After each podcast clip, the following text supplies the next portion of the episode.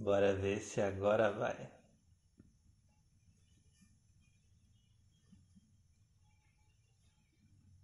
Só esperar boa tarde, Raíssa, Rafa, de novo. Não sei se aconteceu alguma coisa lá com o Doc. O que que houve? Olá, olá, Fernando. Olá, Manu. Cadê Jolene, este senhor? Vamos ver se o Instagram não está barrando agora o Ítalo também de fazer uma live com as outras pessoas. Agora vai. Agora vai. Agora vai, o áudio tá bom? Tão não, mas vai assim, mesmo. vai assim mesmo. é. então, doutor, tudo bom, Ítalo? Tudo bem. É um prazer enorme ter você aqui na nossa live, porque você, pra gente, é uma referência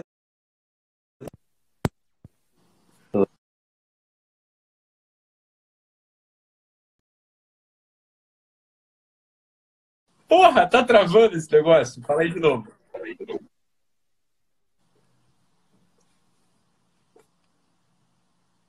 Melhor tirar o fone, Mel.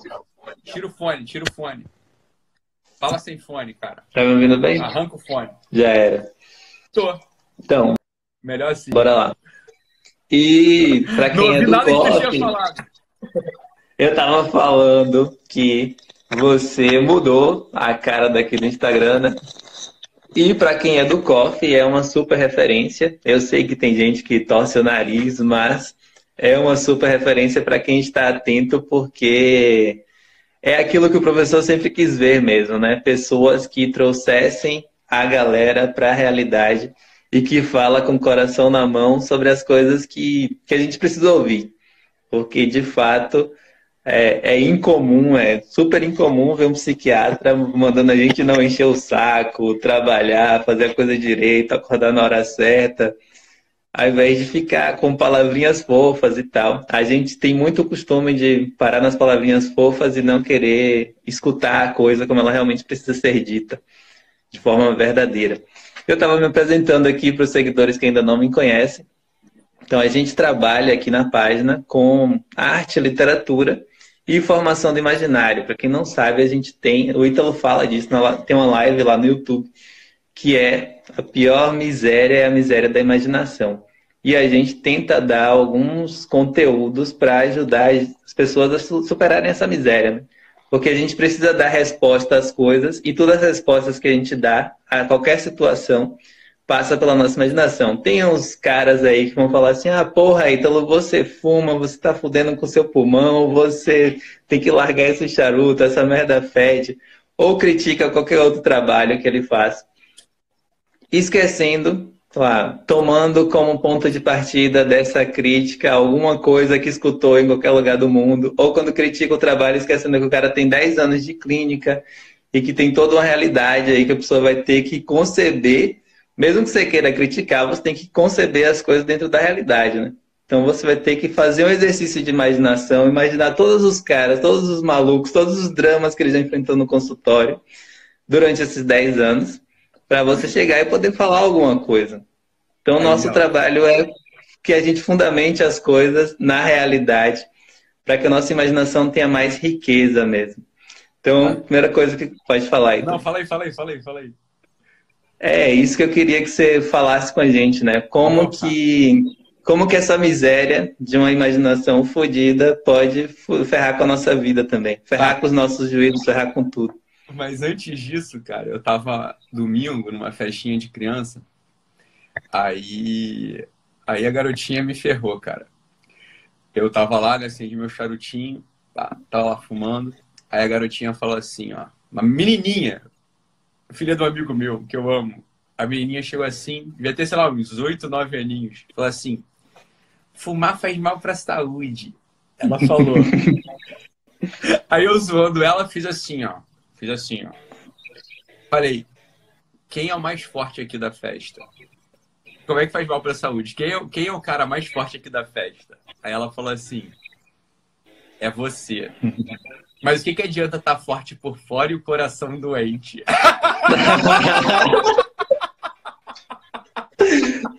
ah, filha da mãe, cara! porra, que garota boa. Eu falei, porra, gostei de tudo. Faz mal mesmo, meu amorzinho, não fuma não. Eu dei um beijinho nela. Adorei ela, cara. Que garota esperta, cara. Filha da mãe me pegou. Tem. Oh, então, Ítalo, o que que o que, que você tem a nos dizer aí sobre essa, esse drama mesmo que a galera enfrenta? Porque a, a gente. A, na verdade, a imaginação é uma coisa que as pessoas nem concebem como algo necessário para você responder à realidade. Né? A é. moleca aí tinha mais. Uhum. Tem, às vezes tem mais sacada para responder essa parada do que a gente que é adulto. Ela, ela abstraiu, ela não estava vendo o coração, mas ela pum, pegou. É, Mel, que assim, é... vamos começar, vamos mandar brasa aqui, que esse tema é um tema muito quente, né? Muito obrigado por ter aceitado aí o, né,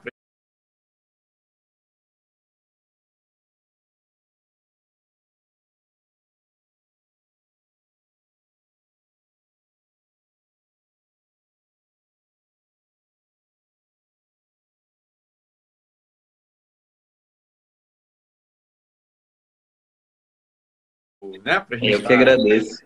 Muito legal, muito, muito, muito, muito bom. Você sabe que eu te citei solto no feed há algum tempo uhum. atrás, né? Assim, um negócio, porra, maravilhoso, assim, né? Acho que é, fica no teto de uma catedral, parece alemã. Um negócio lindo, lindo, lindo. Mas, voltando para a realidade, Melk, é... a trage... É, tem uma tragédia, tem uma tragédia, assim, na formação do imaginário e quando a gente fala imaginário, é bom a gente localizar é, onde isso se dá. Né? Onde isso se dá. Tem um autor espanhol, cara, chamado. Eu não quero, não quero complicar a guerra, não, hein, pessoal. Fica calmo aí que eu vou falar de coisas simples também. O pessoal vai achar que eu vou começar a viajar muito, não vou, não. Vou, vou descer daqui a pouquinho. Mas tem um, autor espanhol chamado Xavier, Xavier Zubiri. O Xavier Zubiri é, ele fala uma coisa muito interessante para a gente. Ele fala o seguinte: olha, o ser humano ele se diferencia de todos os restos, de todos os outros animais, porque ele tem uma coisa chamada inteligência, inteligência senciente. Como quem diz assim, ó, na própria sensibilidade do homem já tem imaginação já tem imaginação na sensibilidade do homem. Quer dizer, o homem, ele já sente a coisa imaginando. Ele já sente, ele já percebe o mundo. Quer dizer, a, a visão, o olfato, o tato. Isso é questão de inteligência senciente. Ou seja, na própria sensibilidade, já tem uma diferença absurda entre a percepção do mundo de um cachorro e a percepção do mundo do homem. Como, que, como quem dissesse assim, ó, o cachorro, quando percebe uma pedra, ele percebe o minério da pedra. O homem, quando percebe a pedra, ele deveria perceber algo que está para além da pedra, deveria perceber a presença da pedra, como diz a nossa amada, minha amada, pelo menos, Adélia Prado. Minha também. É, ela fala é que às vezes Deus me tira a poesia e eu olho para a pedra e o que eu vejo é pedra mesmo. Como quem diz assim, olha, isso não é o natural do homem. Isso não é o natural do homem. O natural do homem não é esse. O natural do homem é olhar para a pedra e ver um, algo a mais, ver presença, presença de algo, presença lá da estabilidade, presença é, do pecado, presença é, do, do, escândalo, pre, pre, presença, presença de algo. As coisas que são, são presença de alguma coisa. E o Xavier Zubiri, ele mata a charada logo na largada. Ele fala assim, olha, é que o homem, quando toca em algo, ele já toca imaginando. Então, quando a gente fala de educação do imaginário, Melk, eu gosto de, de pensar de modo muito colado no chão né? Você sabe que o trabalho que eu faço aqui é o trabalho. Não, não se ofendam, porque seria uma soberba enorme vocês se ofenderem. Mas o trabalho que eu faço aqui é o trabalho com o porteiro e com a blogueira fitness, meu amigo. Porque eu acredito só neles. Eu só acredito neles. Esses tomistazinhos aí, eu não quero papo com eles, não. Não quero papo. Sabe por quê? Porque esses bichos não têm imaginação. Os bichos são burros. Pois é, é isso mesmo. Burro. Porque a primeira imaginação é a imaginação da realidade. É assim, ó. Ou eu tô com o Xavier Zubiri, ou eu tô fora do mundo. Como quem diz? Uma pessoa que só leu a Suma Teológica, Suma Teológica foi um livro ditado por São Tomás de Aquino e né, é, foi ditado por Tomás de Aquino, o secretário dele tomou nota e verteu aquilo em papel e chegou até nós, tá? A grande questão é a seguinte, a realidade não está lá dentro. A Suma Teológica, por exemplo, é um recorte, é um recorte dos limites de possibilidades filosóficas, nada além disso. Na Suma Teológica não tem um caso concreto. Ora, de que, que é feita a minha vida e a tua, Melk? De que, que é feita a minha vida e a tua? A minha, a minha vida e a tua vida, ela é feita de tomar sorvete, beijar na boca, chorar, chorar dramas, sofrer luto. Seguir a blogueirinha.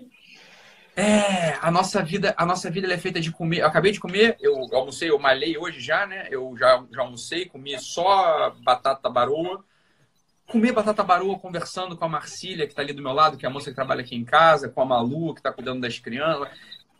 Essa é a primeira imaginação, a imaginação da realidade. Então, uma primeira coisa, uma primeira coisa da, da instalação da, da imaginação, que muita gente boa, inclusive, foge disso, né, Melk? É instalar-se na realidade. É uma contemplação amorosa, que o próprio professor Olavo já fala disso, sei lá, há 30 Isso anos. Mesmo.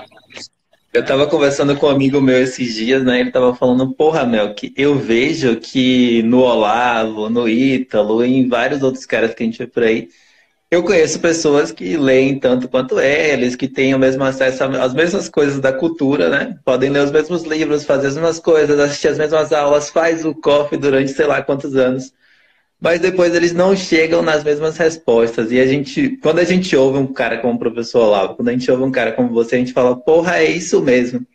Realmente é isso. Eu sempre soube que era isso, mas eu nunca soube me explicar. Né? A gente, logo quando o professor Olavo apareceu, a gente falava, cacete, esse cara consegue dizer tudo que eu tô vendo é. e eu não sei como dizer.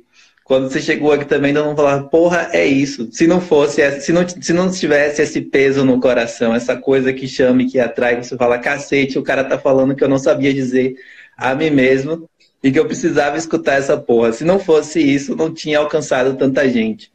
Então, é, a gente percebe isso porque tá dentro da realidade. Aí o, o Gabriel, esse meu amigo, tava falando, porra, o que, que esses caras têm porque não é só cultura, eu não quero ficar correndo só atrás de cultura. Eu falei, ó, eu não sei tudo que eles têm, né? Não tenho como dar uma resposta concreta, mas eu sei que eles têm imaginação.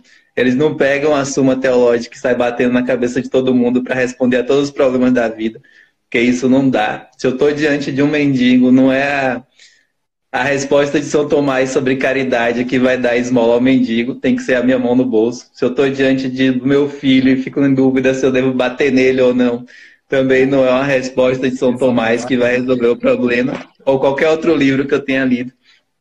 Então, claro que essas coisas podem até funcionar como algum tipo de ferramenta que vai me ajudar a dar resposta, mas assim, é eu presente na realidade. Eu falei com ele, a primeira coisa é isso. Eu acho que tudo que os caras absorvem, tudo que os caras trazem para o peito, eles trazem olhando para a realidade.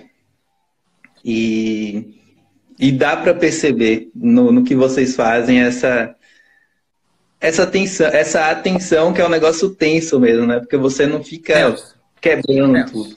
É isso. É isso. Meu, assim, tem uma coisa que o professor Lavo falou lá atrás, eu não sei reproduzir, porque eu não decorei. Mas ele, mas, mas a ideia você vai lembrar. Ele falou o seguinte: olha, o que a gente precisa aqui é da articulação a filosofia, ou meus alunos, eles têm que conseguir alcançar uma linguagem do Mussum com Descartes, do, Alborguete, do Alborguete com Aristóteles, e articulação. Isso é o brasileiro. É como quem diz assim, olha, é uma profundidade abissal, sem medo de uma vulgaridade nacional brasileira. Uhum. Né? Essa é uma primeira é coisa sobre a imaginação que as pessoas não têm. É a pose. A pessoa ela, ela se imagina como Roger Scruton. Né? Ela quer assim, ela quer um piano, um chalé de madeira, um cachimbo e a estética. Ah, tá, cara, é que você é brasileiro, sacou? Só não vai funcionar. Só não vai funcionar, é, seu vizinho ainda vai estar tá ouvindo funk, você ainda vai estar tá com um monte de porcaria na cabeça. É, não dá para a sua realidade. Né? O... E isso é, assim, o drama de não estar instalado na realidade para mim, porque assim, a gente criou um dia ficar aqui falando de punhetas mentais sobre a discussão sobre Dostoiévski, pegando o Roger Scruton e falando sobre beleza, igual o Roger Scruton fala no documentário, no livro dele. não interessa a gente, né? Eu já falei aqui também, pegando essa ponte do, do professor lá, eu falei, aqui é Dostoiévski no Chitãozinho e Chororó. É, exatamente. Eu fiz um que... conto, eu fiz um conto que eu nunca publiquei, que era o Raskolnikov entrando no shopping. Eu fiz, eu fiz, um conto, eu fiz um conto, assim, ó, como é que era como é que seria Raskolnikov entrando num shopping hoje? Eu fiz esse conto, imaginando. Falei, olha, a gente tem que imaginar essas coisas, entende? Isso aqui é, é, é existe imaginação agora. Melk, vamos, vamos, vamos descer a bola. Você pode descer, vamos descer, deixa eu descer contigo. As pessoas, Melk, elas não conseguem imaginar. Eu não estou falando ainda da, da, da, imaginação da alta cultura. Eu espero que a gente consiga chegar lá nessa live. Uhum. Eu estou falando da imaginação mais bruta, cara eu estava conversando esses dias com um amigo meu.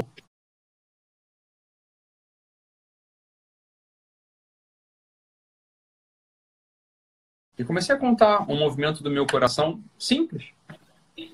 Ele não acompanha. Ele não acompanha a vida humana que só se, só se soluciona de dois modos. O primeiro modo é olhar no olho do outro. Olhar no teu olho. Olhar no teu olho ver a tua boca, olhar no teu olho. E o segundo modo, esse sim o mais importante de todos, é dioturnamente se ajoelhar e pedir para que a gente tenha no nosso coração os mesmos sentimentos de Cristo. Os mesmos sentimentos de Cristo. Como, como, como pessoa falou para a gente, olha, é... eu apertei contra meu peito, meu peito mais humanidade do que o próprio Cristo. Assim, ó, é isso, assim, ó, o Cristo ele sentiu, ele percebeu, ele imaginou tudo, óbvio, ele é o Logos, porra. Uhum. Nada escapa da imaginação, da percepção, do tato, do olfato, do paladar do Cristo, exceto o pecado. Nada escapa. A mesma compreensão do pecado ele não tem, só não tem a capacidade de pecar.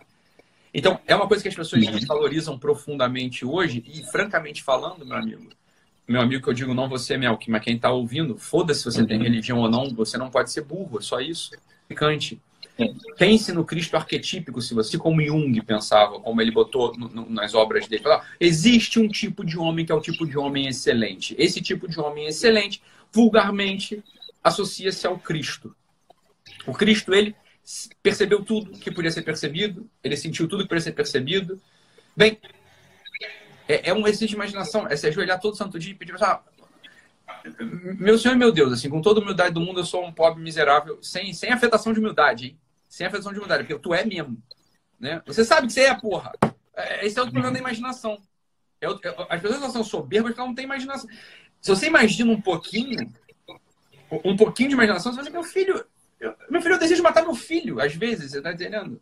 Outro dia, um, uma piada muito de mau gosto, mas profundamente humana, um sujeito falou assim: é, depois que eu tive filho, eu entendi o Nardoni. Olha, isso é terrível, não posso falar um negócio desse. É horrível falar isso. Mas, é, mas quem, que pai não teve, assim, um vislumbre mínimo de jogar o filho pela janela? Vou jogar porra, esse moleque pela janela. É, porra. Só quem não é pai não sabe disso, você tá entendendo? Mas é um vislumbre mínimo, assim, é uma imaginação, você está imaginando, você tá imaginando a vida. Uhum. Só que a primeira imaginação é essa imaginação do dia a dia, a imaginação da, da cafeteria é a imaginação do olhar, é a imaginação de quem está ali ao teu redor. Você vai imaginando a vida. O Julian Marias é um sujeito profundamente brilhante para falar sobre isso. Olha, é que a vida é projetiva. Então, quando eu estou na frente do Melk, eu só posso entender o Melk imaginando. Eu só posso entender o Melk, olha só. É, Esponceda, que é um autor romântico espanhol, ele ele faz a inversão da palavra ilusão. A palavra ilusão ela tem uma acepção negativa em todas as línguas, né? É ilusão do diabo, você está iludido, exceto no espanhol.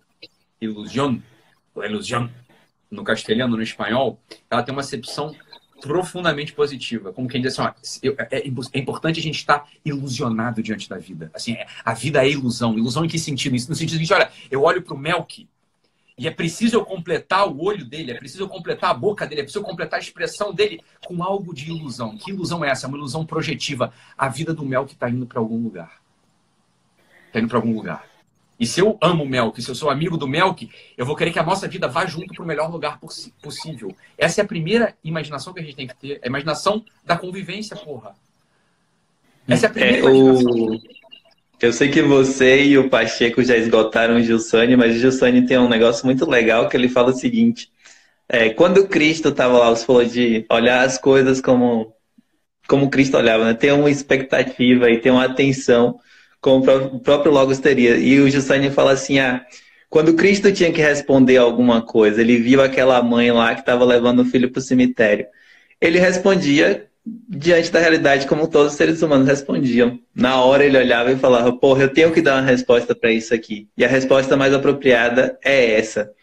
Então, ele também enxergava as coisas como a gente enxergava e tinha que responder a realidade como a gente tem que responder, né? A gente olha para uma coisa, vê que a coisa pede a gente, tem um chamado ali e você tem que completar, se, se nossa resposta é vazia, com algo que passa pela sua imaginação, que passa por essa ilusão que você está falando. De imaginar assim, para você responder a pergunta, o que, que é melhor para o Ítalo agora? Eu preciso imaginar, eu preciso ter essa projeção, falar, pô, talvez o melhor seja isso, seja aquilo. O que, que é melhor eu fazer por essa pessoa aqui agora, mesmo com vontade de jogar meu filho pela janela? É claro. Quando eu tenho que responder, o que, que é melhor eu fazer por ele? Além que não seja jogar pela janela, já que eu não posso fazer isso, né? Às vezes, infelizmente, por mais vontade que você tenha, você fala, porra, não. Vou Exato. ter que guardar o moleque aqui. E para dar essa resposta, você precisa de fato dessa ilusão, né? Você precisa... Para onde que eu quero levar isso? Para onde que essa pessoa, onde que essa pessoa tem que chegar? Se você não tem essa capacidade de projeção mesmo, você não consegue responder as coisas. Tudo se instrumentaliza, né? No fim das contas, tudo se instrumentaliza. O, lá, você olha, eu olho para você e vejo um meio de fazer alguma coisa, olho para o meu filho e vejo um meio também de fazer alguma coisa. E se perde a compaixão. A ilusão, Melk, ela só cessa nas relações humanas em uma circunstância. Você tem, a, a, a, você tem dois extremos, né? A, falta de ilusão, que é a secura. Não, não imagino nada, sou seco, não percebo nada. Te trato como um cinzeiro, como, uma, como um peão né, do tabuleiro de xadrez. A gente não está falando disso. Aí ela falou: não, começamos uma relação, Mel. Agora eu imagino tua vida. E se eu imagino tua vida com amor, eu quero que a gente vá para o mesmo lugar e para o mesmo lugar que seja bom. Mas tem um outro extremo absolutamente positivo no qual a ilusão cessa. Isso é um dos cumes do relacionamento humano chamado amor. Mas é o amor de homem e mulher só. Esse é o único lugar no qual não há ilusão pro, eh, propriamente. É, é aí que a escolha amorosa se dá. Em que sentido? Por quê? Porque o meu coração é a tua casa e o teu coração é a minha casa. A gente já não tem mais a ilusão. A gente é a vida mesmo um do outro. É uma só carne. A gente é, é uma só carne. É uma só carne. Quer dizer, agora, agora não tem mais projeção. Eu digo, por que, não tem mais projeção? Porque eu olho para você, e isso, isso assim, é o ápice do amor humano, do amor humano. Eu olho para você e te amo tão profundamente que, como eu já disse uma vez, olha, ainda que eu tivesse mil vidas e essas vidas fossem multiplicadas por mais mil, e todos os segundos essas vidas fossem multiplicadas por mil, eu não, não terminaria de me derramar em você. Não tem lugar para projeção. No, em que sentido? No sentido de que eu sou todo teu. Eu sou todo teu. E você é toda minha. É, não. Não é à toa que a gente promete no, no, sacramento em todas as circunstâncias. Né? Na saúde, na doença, na pobreza e na riqueza. Não é necessariamente né, em circunstâncias fixas. É. é em todas as possibilidades da vida. Em todas as possibilidades da vida, eu prometo que eu vou estar aqui e ser um com você. É uma... Até para a gente dar esse sim, eu falei isso em uma aula outro dia. Eu falei, imagina que alguém está te pedindo em casamento agora para você dar um sim desse sem imaginação, sem, sem jogar a vida do, do que, que é possível acontecer daqui para frente, claro. o seu sim não tem a mesma consistência de quem está de quem tá dentro da realidade, de quem está consciente das coisas. Sei lá, às vezes a gente dá um sim desse inspirado em músicas de corno ou em sei lá o quê. Mas às vezes a gente dá um sim desse inspirado em pessoas que a gente observou e que viveu a coisa com profundidade. Né? Você olha para a Roxane e para o Olavo e fala, porra, eu quero que meu sim seja desse jeito. Desse jeito. Foi a coisa que eu mais aprendi quando eu fui lá no Olavo, foi isso. Então, de um lado, você tem a coisa estática. Né? É o início. É estático. É, é uma visão podre. É uma visão deturpada. Uma visão de coisa. Depois, você tem a projeção. Aqui já é uma maravilha do relacionamento humano. E no outro extremo, não é estático. Do outro extremo, a gente está falando do eterno. É um, é um movimento sem tempo. É uma outra coisa ainda. Aquilo ali é muito bonito. É, eu citei o Flávio Venturini esses dias, eu ouvi a música do Flávio Venturini esses dias, aquela música do. Eu não sei cantar, né, meu caro? Mas é a música no qual ele fala, ele compara o mar com o amor humano. E aquilo ali é de uma profundidade absurda, né? Assim, assim, eu beberia todo o azul do mar, falando da, da, da mulher que ele ama. Aquele ali, é aquele, ele tá falando assim do eterno. Ali, ali a coisa tá tá perfeita, né? Isso é, isso é, isso é o, o lugar onde o amor chega, né? O amor já... O amor... Opa, tem alguém me ligando aqui. Ah, deixa eu desligar. Pronto. É, foi, Vamos. fechou. O amor chega num lugar que já não tem mais projeção, né? E aí acontece o seguinte. O Julian Maria, se você prestar atenção, Melk, ele me parece, assim, eu amo Julian Marias, tá? E o Julian uhum. Marias fala muito dessa história de projeção, vida projetiva, pá, ele fala dessas coisas todas.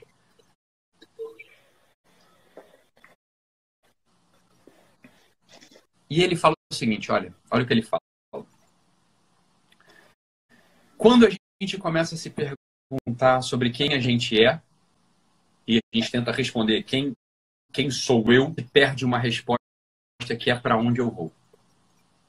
E quando você começa a se perguntar para onde você vai, você perde a capacidade de responder quem você é, e é nesse pêndulo de articulação que se faz a vida humana. Isso é o que ele fala. Isso está em vários livros, no livro Antropologia e Metafísica. Tá? Agora, me parece uma tragédia isso, tá, Melk? Deixa eu logo dizer para você. E é curioso porque tem um capítulo no livro Antropologia e Metafísica chamado Salvação que ele podia ter matado a charada dessa questão. E ele não mata. Ele não mata. Ele não, ele não cita isso em lugar nenhum. Por quê? Porque é justamente na salvação, ou seja, na contemplação de Deus face a face, que as duas respostas se dão perfeitamente. Ali você sabe quem você é e você sabe para onde você vai. E ele perde isso. Olha que coisa, ele não conseguiu imaginar. Olha que coisa terrível. Ele não conseguiu imaginar, falou, Existe uma solução para essa questão que, eu tô, que ele coloca. Ele fala, ah, isso aqui, é, isso aqui é, é o problema da filosofia, isso é o problema da antropologia. E não tem solução. Como não, Julian? A gente está falando aqui, ó. O amor humano já indica isso. Porque quando você está uhum. se derramando no peito da mulher que você ama e você sente que ela se derrama no teu peito, Melk, você não quer estar em mais lugar nenhum. Você sabe quem você é e é ali que você quer estar. É ou não é? Uhum. Imagina no céu, imagina no colo da Virgem, beijando a chaga aberta do Cristo. Imagina abraçando São José Maria Escrivá, imagina abraçando um Padre Pio, beijando as mãos chagadas de um Padre Pio. Ali você sabe tudo, ali você sabe quem você é e você sabe para onde você foi. Maravilha. Maravilha. É quando, quando eu estava às vésperas de me casar, e sempre bate aquela dúvida, né? Você fala, porra, o que, que eu tô fazendo na minha vida? Será que eu tenho mesmo que fazer isso? Será que eu tô fazendo o padre, que era meu amigo pessoal, ele falou: Ó, você só precisa responder a uma pergunta. O que, que você realmente quer? Se você responder a isso com sinceridade, onde você realmente quer chegar, você já matou uma parte da charada. E de fato, quanto mais você amplia essa convivência, a esse sim que você dá no começo, a essa pessoa, né, que nasceu desse sim que você deu no começo, mais você percebe que tem ali um anseio de de se completar na eternidade mesmo. Fala, porra, hoje eu vou errar de novo, vou cagar com tudo de novo. Mas a gente vai fazer a parada juntos. E mesmo nas cagadas, a gente está ali tentando caminhar para uma coisa que não morra. Porque quando você olha para a sua esposa, você fala, porra, eu quero essa mulher para sempre. E tem um indício disso, ainda que não seja no amor, na própria beleza, né? Você olha para uma parada que é bonita já, você já sente esse indício. Você fala, poxa, eu queria essa beleza perto de mim o tempo inteiro.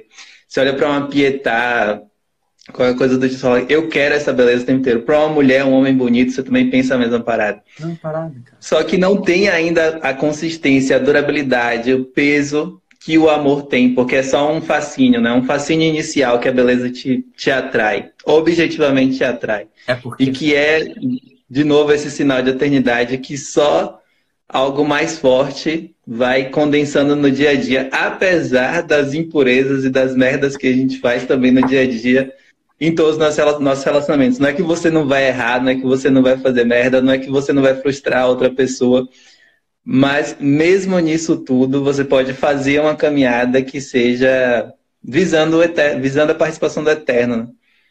E nisso, chegar nisso aí. Nisso, o meu, que olha, com toda, toda, todas as críticas que a gente tem, e acredito que você também tenha, aos idealistas alemães, aos ideólogos alemães, né? Todos nós temos, mas eles estão ali diante de uma coisa que não está errada. Porque quando você, eu fui, eu tive a oportunidade de ir a Roma, Melk, e eu vi a Pietà uhum. face a face. Face a face, não. Porque ela não tem face. A Pietà, ela tá dada. A Basílica de São Pedro, ela tá dada. Há mais beleza num mendigo do que em toda a Basílica de São Pedro. Porque o mendigo, o mendigo, por ser pessoa, ele é o universo inteiro, porque ele fala eu. Ele é, ele é de algum modo aquele eco longínquo que a gente escuta até. Ó, Moisés escutou muito próximo aquilo, não foi? Moisés escutou assim: Quem é você? Eu sou o eu sou. Eu sou eu. Moisés escutou aquilo. A gente escuta isso como um eco longínquo. A gente escuta isso olhando as pessoas. Há mais profundidade, há mais universo, há mais beleza num mendigo do que em toda a Basílica de São Pedro, do que em toda a Pietá. Porque a Basílica de São Pedro não tem face. Porque a Pietá não tem face. Uma pessoa é um universo inteiro no qual a gente pode se derramar e a gente não, não termina, a gente não termina. A gente não termina de observar toda a beleza que há ali, ainda que a gente não perceba com os olhos. Né? Então, nesse sentido, o Ortega, que de algum modo o Ortega Gasset, ele herda, o Ortega ele herda o idealismo alemão ali vindo por Heidegger, ele não está errado. Ele, ele fala aquela frase que a gente repete mil vezes, né? A gente fala assim, olha, é, eu sou eu e minhas circunstâncias. Eu sou eu e minhas circunstâncias. Agora, um eu articula todas as circunstâncias. A Pietá, não. A Basílica uhum. de São Pedro, não. Treinar o olho, treinar o olho para ver um bebê, para ver você, para ver um mendigo, e ver que ali tem um universo inteiro que articula toda a circunstância, isso é imagina, isso é o primeiro treinamento da imaginação. Quando o sujeito ele vai a livros, ele vai a livros e tenta criar a imaginação dele a partir apenas das letras, falta a face. Um livro não tem face. Quem tem face é tua esposa. Quem tem face é um mendigo. Quem tem face é o teu porteiro. Olha, até você tem face, meu caro. Não é isso? Então, diga, e isso em pedra, né? Em pedra. Quando você fica isso em pedra. Você é vinagra. Você é vinagra. Você, você, você é estranho. Então, por exemplo, uma pessoa que queira ler, sei lá, The Second Coming, do William Butler Yeats, sei lá. Essa é outra coisa também.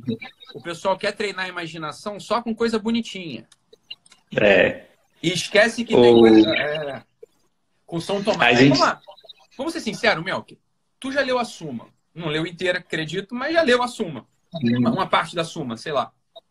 Sim. Olha, vamos ser sinceros. Cara, estamos só nós dois aqui. Foda-se o resto tá? Não dá para amar a Deus. Não mesmo. A Suma Teológica, ela separa o que está certo errado. Você vê as cinco vias da prova de Deus de São Tomás. É. É. Hum, tá. Você pode até contra-argumentar ainda, né? porque são só são só palavras, no fundo são só, são só palavras. Por mais inteligente que seja, você ainda pode pegar as cinco vias e contra-argumentar de algum modo. Porque não é, não é Deus. Não é, sei lá, não é eu chegar na, na capela que tem aqui perto de casa, ver que tem uma velhinha ali em cima ah. e saber que ali tem o corpo de Cristo.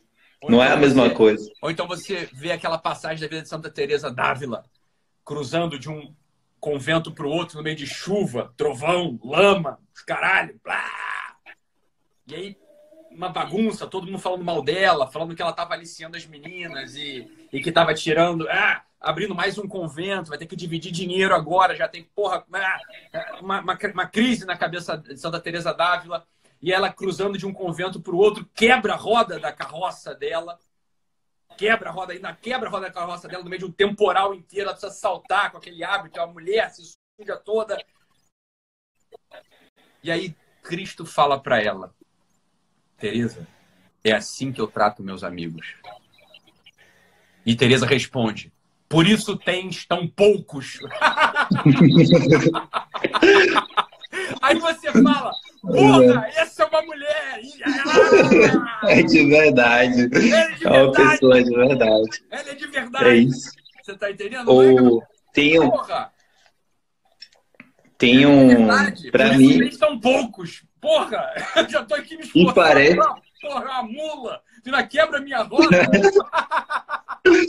Fudeu com o meu dia inteiro. E é meu amigo. E é meu amigo, é um negócio impressionante. E parece, às vezes, a gente toca nesse ponto aqui o tempo inteiro. Às vezes a gente quer que as coisas rígidas substituam a realidade, né? A gente quer que os esquemas, os padrões, o São Tomás de Aquino, a Suma Teológica, o caralho que seja, a teologia moral de São Afonso de Ligório substitua a realidade. Substitua você olhar para o mendigo e ter que dar uma resposta ao mendigo, uma resposta sua e não uma resposta da, da teologia de Santo Afonso. Não. É, essa é a palhaçada então, que fizeram, a, essa a palhaçada gente... que tentaram. O que aconteceu? Tentaram fazer comigo essa palhaçada, lembra? Tu, tu acompanhou a treta, não sei se sim ou se não. Acompanhei. Eu falei, olha, há três meses eu tinha jantado, almoçado com um desses meninos, falei assim, ó, cara, não uhum. bata em mim. Não bata em mim porque vocês vão quebrar. Por um motivo. Eu sou de verdade, vocês estão de treta. Eu falei isso pra eles quatro meses atrás. O que aconteceu? Bruno deletou conta do Facebook, Álvaro deletou conta do Facebook, Carlos Nogueira ficou completamente isolado, a liga rachou. Porra! Por quê? Esses putos nunca viram uma, uma, uma eles nunca viram nada na vida, real. E tem medo é, da história o... deles. Eles têm medo da história, eles têm medo da podridão que eles têm dentro. Eu não tenho, você não tem. Eu sei que eu sou essa porra mesmo. Eu, ó, francamente falando, se não fosse a graça do bom Deus, eu tava comendo puta, eu, eu tinha virado mendigo, eu tava, eu tava cheirando, sei lá, tá falando que todo mundo faz. Mas eu sei lá, cara, porra, pela graça do bom Deus, essa coisa não acontece. Mas, hum. mas ó, tô vivo, hein? Tô vivo, sei lá. Eu acho. Eu acho que seu erro foi não ter passado o contato das putas pra galera. Então. É, era o que eles queriam. Eles queriam, eles queriam desconto lá, por isso que... Agora não consegue. Você vacilou. Agora assim, ó, lê, oh. fica lendo.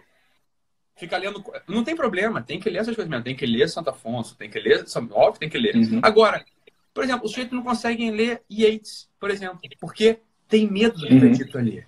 Então, quando Yates fala, fala por exemplo, assim, turning and turning the wilding gyre. The falcon cannot hear the falconer. Things fall apart. The center cannot hold. Mere anarchy is loose upon the world. The blood dim tide is loosed. And everywhere the ceremony of innocence is drawn. The best lack all conviction, while the worst are full of passionate intensity.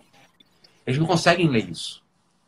Eles não conseguem ler, porque assim, é muito terrível para eles imaginar que o falcão não ouve mais o falcoeiro e que as coisas todas vão num espiral rodando.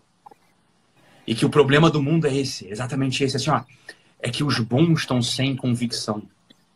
Os bons, eles não, eles não conseguem ler essa coisa assim, eles têm medo disso. Eles têm medo de poesia profana. É igual esse pessoal que tenta educar filho só com coisa católica, coisa assim de, de santo. Meu filho, uhum. é, não vai dar certo. É, não vai dar certo, não tá entendendo? Não vai dar certo. A própria Santa Teresa fala, né? Um santo não é para ser imitado, porque o santo tá vivendo a experiência dentro da realidade dele, cacete. Deus tá falando com ele dentro da realidade dele, vai falar com você dentro da sua realidade. Então não adianta você querer imitar o cara, porque dentro da sua realidade o chamado é outro. E aí de novo você se empedra, você se enrijece, cai na moralidade é, oca, que não problema faz é que se soma. O sujeito quer ler a suma. O problema é o seguinte são Tomás não virou santo lendo a Suma. Pelo contrário, no final da vida, o que, que ele quis fazer com a Suma? Tocar fogo nela. Uhum. Se tu de fato tá querendo, sei lá, virar santo, virar um herói, virar um sábio, ter imaginação, entenda como o cara fez para chegar lá. E não o produto do que ele fez. Uma coisa, a, Suma foi uhum. um dos produtos de São Tomás. Agora, e a missa duas vezes por dia que na São Tomás ia, ninguém quer. Né? É ler Pedro Abelardo, discutir, é, sei lá, São Bernardo, ninguém quer. Interessante, né? Então, assim, a imaginação. Viver com intensidade também, né? Tem aquela história do São Tomás que os monges chegaram. São Tomás tem um boi voando aqui na, em cima da, do mosteiro e ele foi lá olhar. Foi lá e olhar. os caras falaram: Porra, como você é tonto, tá acreditando que um boi tá voando? Ele falou: Prefiro acreditar que um boi tá voando do que que o monge tá mentindo. O monge tá mentindo, porra? Ele tá olhando pra pessoa ali, tipo de um jeito que é o jeito dele, pô. O jeito que ele tinha de enxergar aqueles colegas dele dentro do mosteiro. E que todo mundo tem que dar uma resposta que seja assim, seja, seja da, da pessoa. É, São Tomás vive como São Tomás, Ítalo vive como Ítalo. E se você perde essa, essa sua personalidade, essa sua personalidade na experiência, você não, não você realmente não avança. Porque você vira um, um xerox muito mal feito de uma coisa que está muito distante de você. Escrotíssimo. O pessoal esquece, por exemplo, São Tomás, falando de São Tomás aqui, o pessoal esquece que no último ano da vida agora, isso está registrado, está documentado, inclusive. Ele, ele dava umas homilias em Nápoles no último ano da vida dele. Melk. Saía todo mundo. O nego ficava chorando por uma hora. E ele também. Você tá entendendo assim? Hum. Era um bicho assim de coração, você tá entendendo? Coração. Não era aquela coisinha assim, ah, cinco vias. Aquilo era parte mal feita. O pessoal tenta imitar essa parte escrota. Uhum. Agora, o coração de São Tomé, imagina ele, ele ali dando uma homilia, falando, falando do amor de Deus, falando do amor do Cristo, falando, sei lá, das bem-aventuranças, falando do destino último, falando do inferno. Isso é imaginação. Isso é imaginação. Né? Imaginar. E aí o pessoal fala assim, ó, imaginar. Primeira coisa, imaginar uma vida humana. Isso forma imaginação. Imaginar o destino mesmo dessa vida humana, mesmo que o sujeito seja ateu. Porque é muito uhum. interessante. Pra... Eu já fiz a experiência de, de, enquanto ateu, imaginar o fim. É muito interessante. É muito interessante. Assim, olha, a verdade, verdade, verdade é que tu não sabe o que vai acontecer, cara. Então, uhum. Então imagina. Eu também.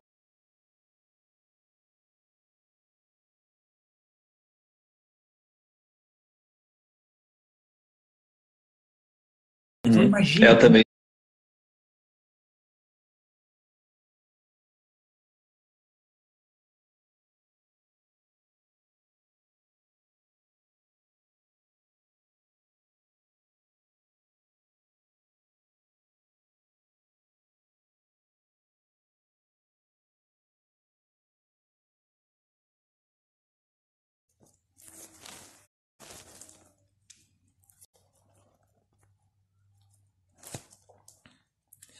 E aí, galera, o Insta nos derrubou. Eu não sei se o Ítalo vai voltar, porque ele tem outras lives aí para fazer. Mas. Deixa eu ver. Uh, provavelmente não. Mas a gente pode encerrar aqui também com a gente. Aqui.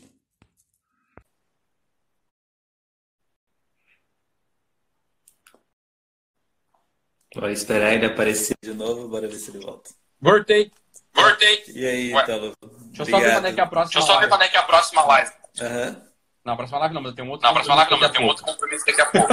então, bora fechar isso aí. Se eu pudesse, eu deixava você falando aí a, a tarde inteira. Mas a gente pode encerrar. Eu queria que você. Na verdade, você já falou, né? Mas assim. Dá para perceber em tudo que você falou que tem uma. Uma extensão, não sei a palavra correta, mas tem uma relação, uma ligação entre a realidade, a imaginação e a compaixão, né? A gente não consegue viver essa compaixão, esse olhar para as pessoas amorosamente entender que ali tem um eu que pede as mesmas coisas que você no fundo, né? No fundo, no fundo, todo coração pede a mesma coisa. Então, a... como que a gente vive mesmo essa experiência consciente de que está tudo ligado, de que a realidade, a compaixão, o nosso senso de eternidade, tudo isso está conectado. De que quando eu estou aqui falando com você, quando eu estou respondendo ao chamado do meu filho, ou quando alguém me pede uma ajuda no direct, que você deve receber também um monte de pedidos de socorro no direct. É, no fundo, no fundo, tem uma. Tem dentro do peito da gente coisas que são, são iguais, né? A gente está ali desejando as mesmas coisas e para responder a gente precisa desse sinal humano que às vezes a gente tem bem bem construído e às vezes a gente não tem. A gente acha, eu estava falando com um dos meus esses dias, A gente acha que ser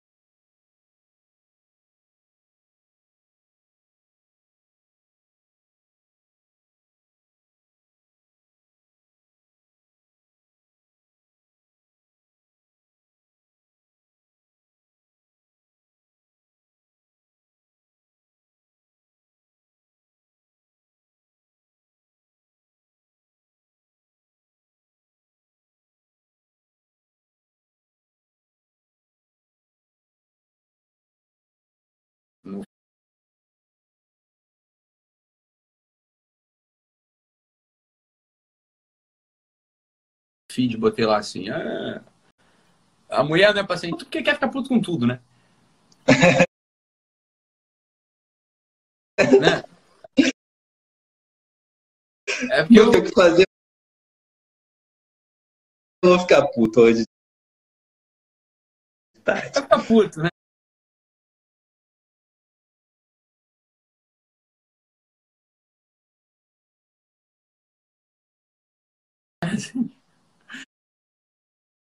Mas é, é, é... Tô falando isso por quê? Porque a origem é a mesma origem do que eu vou falar agora. Tá bom, era o que Aristóteles tinha. E o que que deu? E a gente foi criado a imagem e semelhança do Deus, né? E o Deus como um animal racional. Concorda? Uhum. A gente definiu Deus como o quê? Amor né? Amor. Então, assim, ó, falar que o homem é um animal racional é, é dá para pensar assim por um tempo. Dá para pensar assim por um tempo. Agora, o homem não é um animal racional. O homem tem que ser um animal que ama. E o que é amar? Amar é preencher. Amar é preencher. E aqui vale o mesmo símbolo litúrgico. O que é o símbolo litúrgico? Né? Sim, o ápice do amor. Qual é o ápice do amor? Vamos, vamos ao símbolo que é o nosso símbolo, o símbolo cristão, o símbolo ocidental. Qual que é o ápice do amor? Eucaristia, né? Ah. E como é que se faz o processo da Eucaristia? É? Existe um... um sacrifício. Existe. Então vamos, vamos, vamos, entrar, vamos entrar na liturgia, todo mundo agora aqui. Todo mundo. Esquece, esquece a tua religião, esquece a tua fé, esquece a tua história. Vamos, vamos entrar aqui assim, ó, na mística da coisa, na mística do símbolo, sobretudo. Você entra na igreja. O sacerdote entra na igreja. O sacerdote beija o altar vazio. Esse é um espaço vazio no altar. Não tem nada. E aí ele preenche aquele espaço vazio com o trabalho humano. O trabalho humano que fez o quê? A hóstia o trigo. Alguém precisou ir lá moer o trigo. Alguém precisou ir lá fazer o pão, que, que é o que vai ser. Né? Lá e colher a uva. Fermentar. Extrair vinho espaço vazio, a gente tá falando de amor, hein? Vazio, ele é preenchido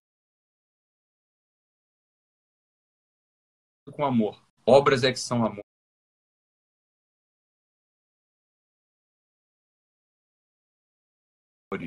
Fiz aquilo preenchido com amor, e aquilo pode ser consagrado. Já aquele o, o teu não é isso? O que só eu posso preencher. É isso aí. Dentro do mel tem, uma, tem um espaço. Qual é o primeiro trabalho? Primeiro, o primeiro trabalho. Eu projeto contigo. Eu me vale isso num sacrifício nesse. É só dor, sacrificar o E aí, quando de algo que é meu, você tem um trabalho que está no teu altar vazio. Coloquei. Eu coloquei uma vida humana aí dentro, bicho. Uhum. A vida humana é imagem e semelhança. A vida humana. E aí isso pode, isso vai te transformando. Isso pode ser transubstanciado. Uhum. Nesse sentido, relacionamento é, é a coisa mais maravilhosa do mundo. Uhum. Isso é, isso é imaginar. Porra, isso é, isso é a formação do imaginário. Uhum. É, se não for para, se não for tudo isso, não for para você olhar para as pessoas e falar, caralho, isso aqui é uma pessoa. O trabalho não vale a pena, né? não, vale a pena fazer nada disso que a gente faz aqui. Vale a pena fazer nada disso que a gente faz aqui. E a gente fala aqui o tempo inteiro, né? Porque como o nosso ponto é literatura e arte, a galera às vezes quer ficar achando que é pelo produto em si, né? É, não importa se você não vai olhar. Agora, Michelangelo me ajuda de Shakespeare que eu li.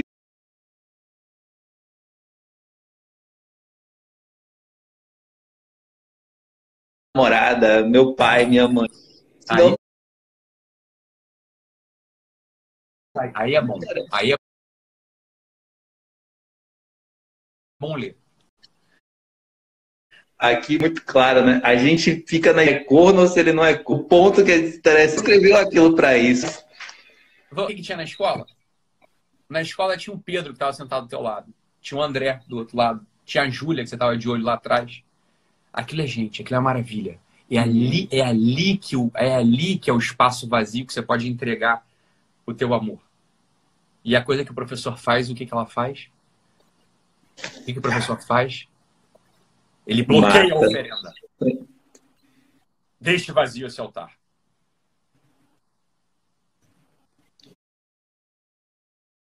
Para que você está lendo Dom Casmurro? É uma pergunta. É... Isso, isso, é uma reformulação do sistema educacional.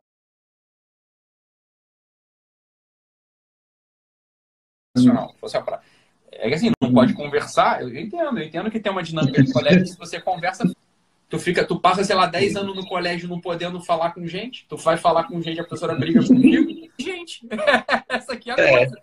É isso mesmo.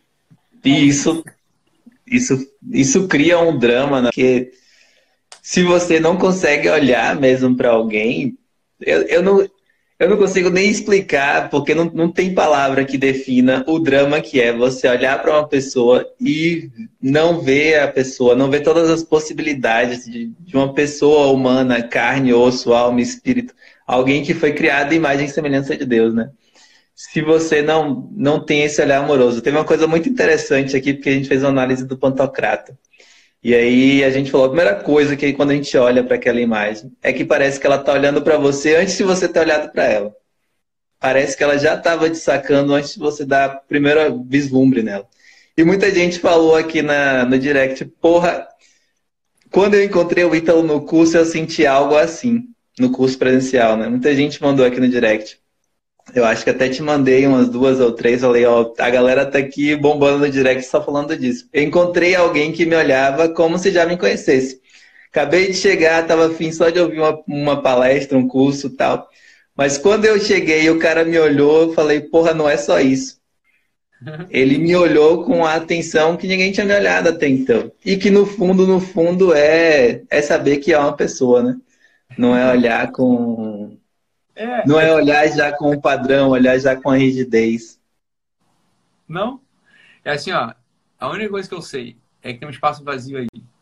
E que é o meu amor que tem que preencher. Independente de quem seja. E aí, os bobões lá do centro Dom Bosco, bobões, né? Porque são pessoas boas, mas são bobões. Uhum. Né? São pessoas boas, são inocentes, são, é, como que são revistas. Acabaram de chegar e não entenderam muito como a coisa funciona ainda. Né? É, assim, pegaram. É... Bobão, bobão, né? É. Falta isso, falta essa, essa, essa atenção amorosa mesmo. É, é, é só isso. Tem um sujeito da minha frente, tem um sujeito da minha frente. Eu sou assim, não é que todo mundo tem que ser assim também. Eu sou assim, ó, tem um pedófilo na minha frente, bicho, tem um rombo dentro dele, que assim, tem um espaço tão vazio lá dentro, que ou é o meu amor que vai. Esse amor ruim que eu tenho, eu não sou também o. Porra, não sou mais do amor, mas assim. Você pede ajuda para quem sabe amar e tenta entregar esse negócio pro sujeito, né? Mas a primeira coisa. Uhum. A primeira coisa é olhar pro cara, né? É que se tu não olha, assim. Assim, ó, você olha e sabe que tem um negócio vazio lá dentro. O que que, o que, é, que, o que, que é esse negócio vazio lá dentro? É a espera por você. É a espera pelo. Né? Assim, é, como é. Se... é como se tivesse um de um outro homem. Né? Ou seja, no nosso coração cabe todo aquele que coube toda a humanidade. Tu cabe no meu coração, Melk. Você tá hum. entendendo? E eu sei que tem um espaço vazio aí dentro que é guardado só para mim. É, é, só meu. Tem um.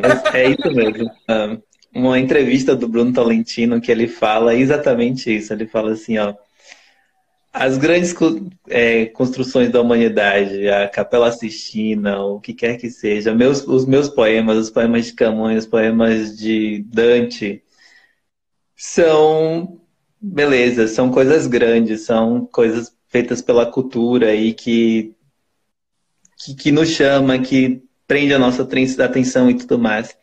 Mas tem uma coisa a mais que nos chama que não não tem, que é muito mais valorosa, né? Ele fala, tem uma velhinha, uma vozinha insistente, que é justamente esse chamado do amor. Fala assim, tem uma velhinha que fica batendo na sua porta todo dia, independente de todas essas coisas, que é, aí ele fala, é a santidade, né? A santidade nos chama todos os dias e a gente prefere fazer biodiesel de beterraba, prefere isso, aquilo, esquecendo que tudo isso é só um um caminho, é parte do caminho, não é ainda o, o ponto final. Tem, eu lembrei também da frase do Giussani, que eu acho que completa muito bem isso aí que está falando, que ele diz assim, eu sou tu que me fazes. Então, eu, Melk, sou aqui o, o tu, esse tu que o Ítalo está olhando, e que o Ítalo faz também. Então, eu não me faço sozinho. Eu sou um tu que o Ítalo faz agora os idealistas, eles não estavam. Os idealistas alemães é que eles foram para outro lado. Mas eles começaram vendo muito bem. Eles falaram assim: olha, é que você. Bicho, é que tu é o universo inteiro, você tá entendendo? O eu é o universo inteiro. O teu eu é o universo inteiro. Por que, que ele é o universo inteiro? Porque tem um espaço vazio que cabe, ó, cabe toda a humanidade. Os que passaram, né? Vamos lá. Os que passaram, os que estão no purgatório, os que estão no céu, os que ainda virão. Cabe tudo isso no meu peito. Uhum. E eu sei que eu caibo em todos vocês também. Assim, esse é o olhar da imaginação, assim, a formação uhum. do imaginário. É isso que é a formação do imaginário. E, assim, e é o... É isso mesmo. E a tem aquela frase do, do Dostoiévski, né? na verdade, um personagem que era um cara culto, porém era um cara niilista e tal. Ele falou: Eu consigo amar a humanidade inteira, mas chega um cara do meu lado, puta merda, uma pessoa de verdade, eu começo a odiar, não consigo ficar meia hora na presença, porque não é abstração. Quando o Ítalo está falando aqui, peito todas as pessoas que existem, existiram e existirão não é uma abstração. São realmente essas pessoas. É isso que eu estou dizendo assim. É por isso que o pessoal fica meio chocado comigo, porque eu não amo a humanidade. Eu não tenho. O que, que me interessa? Você. Eu, quero, eu estou interessado em você. Eu quero você, Melk. Eu quero cada uma dessas pessoas comentando aqui. É, esses eu quero. A humanidade, eu não sei. Assim, é. é então aquela coisa não é gente carinhoso. É aquela coisa assim, ah, o body positive. Ah, as minorias. Assim, uhum. Eu não caibo lá. Você tá entendendo? Eu não tenho espaço lá. Por que, que eu não tenho espaço lá? Porque aquilo é um conceito. Aquilo é uma ideia. Aquilo não é uma, um universo de carne e osso. Aquilo não é pessoal. E trai o nosso amor, no fundo. No fundo, trai o amor de verdade. Porque você fica acreditando que você está amando pessoas de verdade e é só. É, é só uma ideia. Ninguém lá. É não tem não ninguém, tem ninguém lá. É que não tem ninguém lá. Né? Então a formação, a formação, a formação do imaginário, são dos primeiros assim, é o olhar, assim, é um saber apertar o olho, assim, apertar o olho. Tinha um exercício, Mel, que eu fazia com bem no início. O iníciozinho da minha carreira foi maluco como o final dela, né? E como o meio dela também. É, é, eu entendo, eu entendo, eu entendo. Eu entendo quem tem objeções contra o meu trabalho. Não, também não pretendo fazer nada diferente disso. Meu trabalho médico, né? Eu, eu comecei a atender no, na minha casa. Eu não tinha dinheiro para ter um consultório. Então, eu atendi um. Atendi, atendi tinha quantos filhos já? Tinha quantos moleques na eu tinha um, casa? Tinha um, eu tinha um moleque em casa, bebia, e eu botava o paciente, os pacientes sentados num quarto. E aí, às vezes, eu saía e falava, olha, vamos pra praça. Vamos pra praça. Eu, tinha uma praça perto. Eu ficava sentado na praça. E eu falava o seguinte, olha, eu e você, nós dois, a gente vai né? A gente está aqui, estamos nós dois aqui conversando, né? Mas a gente vai olhar para a face de cada uma dessas pessoas que passa aqui na praça e a gente vai fixar. Você vai escolher. Você vai fixar na face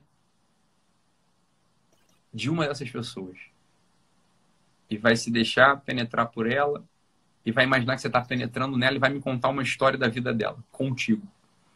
Isso é um exercício de imaginação. Né? Quer dizer, pá, olha o rosto, olha o rosto, mano, olha uma face. Pegou, eu falei, a Pietá, por mais bela que seja, ela não tem face. A Basílica de São Pedro não tem face. Hamlet não tem face. Melk tem face. Joana tem face. Né? O Nardoni tem face. Hitler tem face. As pessoas têm face. O que é ter face? Dizem, dizem, é, eu já, já, já ouvi isso uma vez e não sei quem falou, mas falou, falou assim: olha, em Deus tudo é face. A face é aquilo que é pessoalíssimo. Né? Porque a gente, por exemplo, a face do Melk eu reconheço. Agora, se mostrar teu cotovelo, eu posso confundir. Será que é o teu? Será que é o do meu pai? Será que é o, é. o outro? Eu não sei. Né? Agora, em Deus tudo é fácil. Assim, tudo é pessoal. Tá tu... Ali está o universo de tudo. Ali tá o universo. A gente, a gente tem um, um negocinho aqui, né? Que a gente junta os solteiros de vez em quando, uma vez por ano. É tal, mesmo, é? Sem sobrar nada e tal. A gente só junta a galera que tá afim de namorar. Que é o nosso Tinder literário. E a primeira coisa que eu falo com eles é justamente isso. Eu falo assim, ó, vocês estão aqui tentando entrar num negócio pra encontrar alguém. A gente vai ler um livro junto, vai fazer algumas coisas para as pessoas se encontrarem mesmo. Mas como existe na na experiência que a gente vai fazer aqui, uma certa virtualidade, a gente não está. Às vezes a gente perde mesmo o ponto da realidade. Eu quero que vocês compreendam, a primeira coisa que vocês compreendam é justamente isso. Se você tirar o rosto de alguém, você não mais o reconhece. Não. Então prestem atenção de que cada pessoa é única e tem um rosto único que você vai ter que que prestar atenção mesmo. Quem já fez o Tinder literário aí sabe do que eu tô falando. É, é exatamente isso. isso. Você, isso é muito legal. Você, você não perder, não perder isso. Claro. Não perder esse, esse ponto de você olhar e sabe, é só o Ítalo tem esse rosto aí. Só você olha para pessoas gêmeas e você fala assim, é só essa pessoa aqui é assim. E claro. eu só e eu tenho que amá-la é, sendo ela não como ideia, não como uma comparação, nem nada. É, aí entrando na parte que o pessoal em geral imagina como formação do imaginário, que é a literatura, né? O, uhum. a, a, poesia, os romances, os filmes. Assim, é, é, é um pouco arriscado o que eu vou falar e você, por favor, meu, fique totalmente à vontade de uhum. discordar, de, né, de tá, contra não tem problema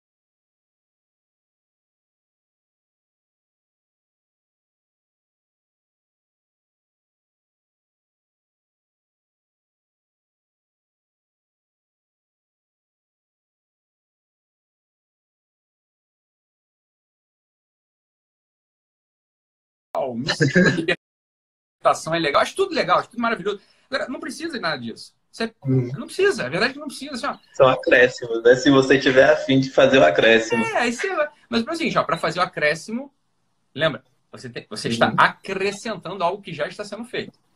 É. Se é só isso, tu não tem o fundamento da religião. Não vai, uhum. O cerco de Jericó não vai dar efeito em você.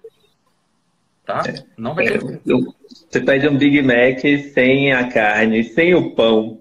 É. Não, mas, é, você é, pode acrescentar. Eu mas eu não, quero, eu não quero os dois hambúrgueres que eu já faço molho especial é. um pouco de gergelim. Eu não quero isso.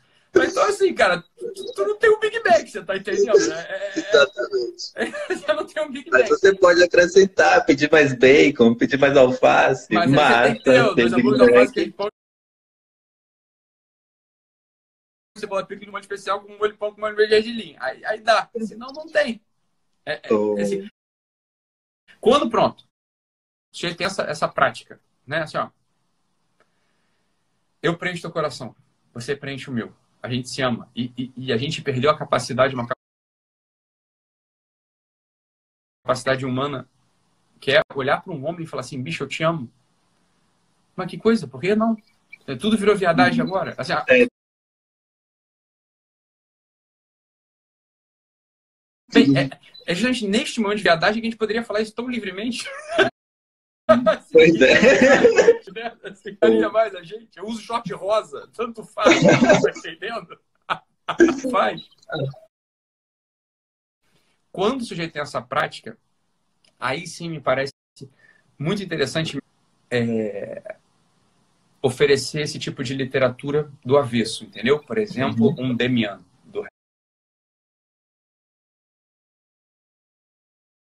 Demian. né? O Fausto do Goethe, ele pode ser lido por qualquer pessoa, mas tem que ter um certo... Então, aqui, né? Comecei a ler a Divina Comédia. Vou começar logo. O que, que você me recomenda? Eu falo, vai à missa, cara. É, vai à missa. Eu falo só isso. Eu falo, vai à missa. Não lê nada. Não... Lê, lê lá o inferno, mas vai na missa. Se você indo pra missa, você vai entender o que, que o Dante está falando ali. Mas se você não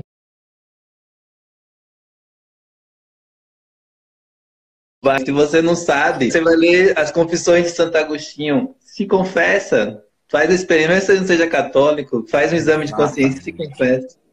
Eu acho Senão, que a gente está num momento tão bom. Eu acho que está num momento muito bom, meu Mel. Eu sou, eu sou também um tipo mais otimista, apesar de às vezes o pessoal achar que eu sou brigão. E não sei eu também. Eu sou um tipo muito otimista. A gente está num momento tão bom do mundo. Assim, ó, ninguém mais tem preconceito com quase nada. A verdade é essa. Até o pessoal que tem uhum. preconceito com religião, a pessoa consegue entrar numa igreja e ficar sentada lá atrás vendo a missa. Entendeu? Ela consegue uhum. fazer isso. Fica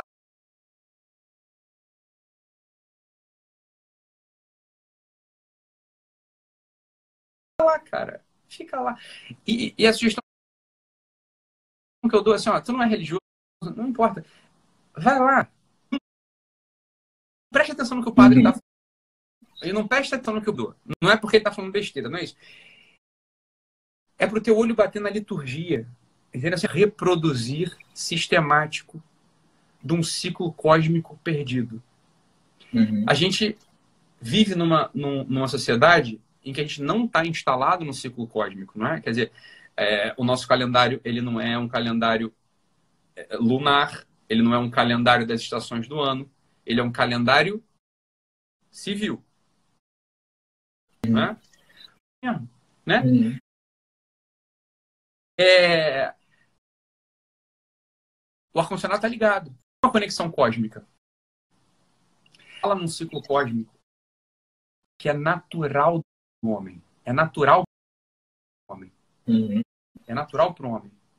Mas Adão tinha esse ciclo cósmico e caiu. Mais um motivo, meu filho, para você entrar na liturgia, porque nem para Adão funcionou o ciclo cósmico. Você está entendendo?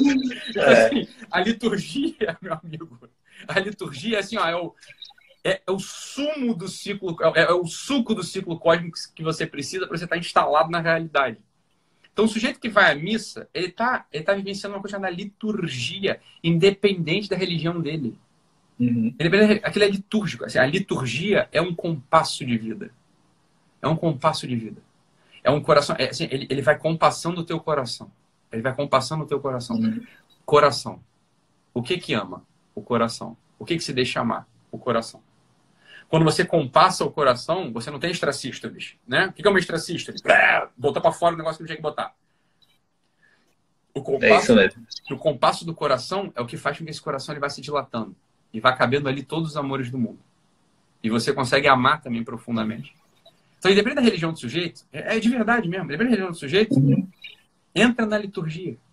Isso é a formação do imaginário. Isso forma a porra do imaginário que o pessoal todo fala. É. É, porque ali está tudo integrado. Está integrado o ritmo da natureza, está integrado um sacrifício de um Deus, está integrado uma comunidade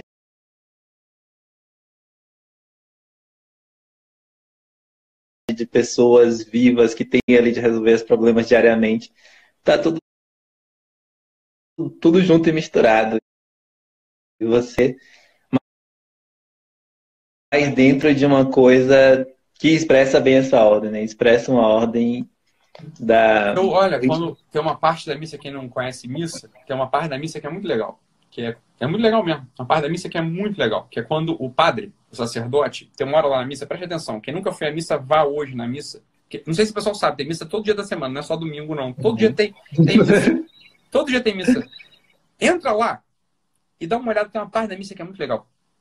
Que é quando o o padre, ele pinga uma gotinha de água no cálice. Então, assim, ele botou vinho no cálice, aí ele pingou água no cálice. Pá. Ele pingou água no cálice. O que, que acontece com a água quando ela entra no vinho? Veja, água e vinho são hidrossolúveis, né? Quer dizer, eles se misturam. Você já não distingue mais o que, que é água e o que, que é vinho. Né? Aquele vinho, simbolicamente e verdadeiramente, ele se transforma no sangue do Cristo. Aquela água, aquela água é o que representa o teu trabalho humano. Então, quando você está ali na liturgia, olhando aquele negócio ali, na, é uma das é um dos mais da tua participação na missa. Da participação no fiel na missa, você pode ficar distraído a missa inteira. Quando o sacerdote ele está colocando a água no vinho, bicho, quando ele está colocando a água no vinho, você tem que parar tudo. Para tudo e falar assim: Isso aqui sou eu. Isso aqui é meu trabalho do dia. Isso aqui é minha vida. Eu estou mergulhando nesse vinho. Eu estou me confundindo com esse vinho. Eu viro esse vinho, porque, claro, a água, você já não distingue mais o que é água, que é vinho. E quando essa, esse vinho for consagrado e virar o sangue do Cristo, o meu trabalho é o sangue do próprio Cristo. O meu trabalho, então, agora tem força redentora o meu, o meu sangue, o meu trabalho agora é sangue. É sangue que sangrou pela humanidade inteira. Assim, aquele é o teu momento de participar na missa. Veja, olha a grandiosidade e grandiosidade verdadeira, olha a grandiosidade litúrgica da coisa. Assim, ó, vai na missa só para isso. Experimenta só isso. Esquece a homilia. A própria uhum. consagração é uma coisa que você. A epiclese, você não vai entender aquilo direito. Agora, a aguinha, quando o padre põe a aguinha ali, tuf, Pingou uma gota. É uma gota. É só esse... Veja bem, o próprio símbolo, ele não joga um balde d'água. Ele só uhum. quer uma. Ele só, bicho, ele só, ele só quer uma gota tua. Esse é o amor que a gente pode dar, por quê? Porque esse pequeno amor que a gente dá, ele é transformado pelo ser em ato puro. Ele é transformado pela grandeza, pela grandeza do próprio Deus. Isso é viver, porra. Como é que as pessoas vivem sem isso, Melk? Não vivem. Não, não vivem. Por isso que o mundo está seco. Por isso que o mundo está seco. Por isso que, assim, ó, briga de família. De, é, é assim, ó, um monte de ansiedades sem sentido. Algumas ansiedades são clínicas mesmo. Agora, tem ansiedades que não são ansiedades clínicas, são ansiedades do viver. São agitações. É um, é um chacoalhar. É, é um chacoalhar de braço, é um chacoalhar de esqueleto que nada tem a ver com a alma. Nada tem a ver com a alma humana. Agora, entra na liturgia para ver o que acontece com o amor. Ó, ele expande. Ele expande. Porque você participa daquele eu sou que o Moisés, né? Tira as sandálias, porque aqui é solo sagrado. Ele entra e olha uma sarça ardente e fala com ele: Eu sou o eu sou. Eu sou. Quer dizer, a gente participa desse eu. E a gente, só que a gente é pequenininho. Uhum. Só que quando a gente entra ali, ó, dentro daquele cálice, a gente vira tudo. A gente vira tudo. A nossa a gente a nossa a gente ganha, né? Mais o é como se o eu que eu falo eu aqui agora ganhasse um eu desse eu sou mesmo. Ah, isso, mais é personalidade. Isso, é isso, é isso. Isso é o que a liturgia dá. Isso é o que a liturgia dá. Então você não precisa ser religioso. Não precisa... Se a Isa não acredita nessas coisas, meu filho, eu, eu, entendo, mas você não acredita em. Sei lá, você leu Cervantes, você leu Shakespeare, você acredita pelo menos no mito. Você, pelo menos, você tem imaginação. Entra lá. Entra lá com imaginação, pelo menos. O sujeito que tem fé, bem, para ele é mais fácil, porque ele sabe que aquilo, é, aquilo, além de ser mítico, aquilo é real. Para o sujeito que não tem fé, bem, pelo menos é mítico. Pelo menos é uma uhum. história bem contada. Ele já é, vai pelo menos é o coração né? dele. Eu tenho um amigo, tem um amigo que ele foi para Santa Missa uma vez, ele não, ele não acreditava em nada. Ele era totalmente ateu. Ele falou, ó, eu vou vir aqui nesse negócio e se tiver alguma coisa que, que ela aconteça, né? Se tiver alguma coisa aqui que aconteça. E ele foi, participou de tudo e depois ele falou: é, realmente tem alguma coisa. Não se converteu nem nada. Hoje ele, ele é católico, mas na hora ele falou: não, realmente acontece alguma coisa aqui que me comunica, né? Me, me, comunica algo que eu ainda não sei dizer o que é e tal, mas, mas se você já tem uma explicação dessa que o Ítalo está dando, quando você vai e vê você fala, pô, nesse símbolo tem algo ali que é para mim de verdade. É, exatamente. Aí você fala assim, formação do imaginário. Eu falei, filho, olha, primeira coisa, formar imaginário. Olhar um ser humano e saber que aí dentro tem um espaço para mim. E que aqui dentro tem um espaço para você. Entrar na liturgia. Essa, essas duas coisas, isso vai dando imaginário para a pessoa. Isso é no imaginário para a pessoa. E aí, claro, essa vida, aí, poxa vida, meu Deus, acrescentada de Shakespeare, Cervantes, é, El Greco, sei lá, um Caravaggio, um Teto de Rafael, lá, um Michelangelo que seja, sei lá, sei lá, um Baudelaire, um Yeats, um, sei lá, um Pedro Salinas, os irmãos Machado. Falo, Nossa, mãe, imagina, aí você expande o negócio para um lugar que, uhum. não tem mais fim. Agora, é, é o que você falou, é, você começa pelo outro lado, sem exercitar o amor e fora da liturgia, aquilo fun continua funcionando. Uhum. Mas o efeito, né? Perde, perde muito da vida, né? Não é à toa que o, que o apóstolo fala, né? É o espírito que vivifica. E o espírito, no fundo, é o que dá a nossa presença no mundo, né? Quando Mas, a gente está morto lá no caixão, é porque a gente já não tem mais esse negócio, não tem mais essa coisa que dá a presença. Então, o que faz a gente vivo e atento nunca é a letra, nunca é algo rígido, nunca é uma forma, uma formalidade tem que ser algo que seja é. presença. A letra, a letra, digo assim, a, a regra, né? Da religião, do que é que seja, ela tem sua função, ela marca os limites, uhum. né? Só que, foi o que a gente falou, ninguém ama olhando para os limites. A gente ama olhando para cima. Uhum. A gente ama expandindo.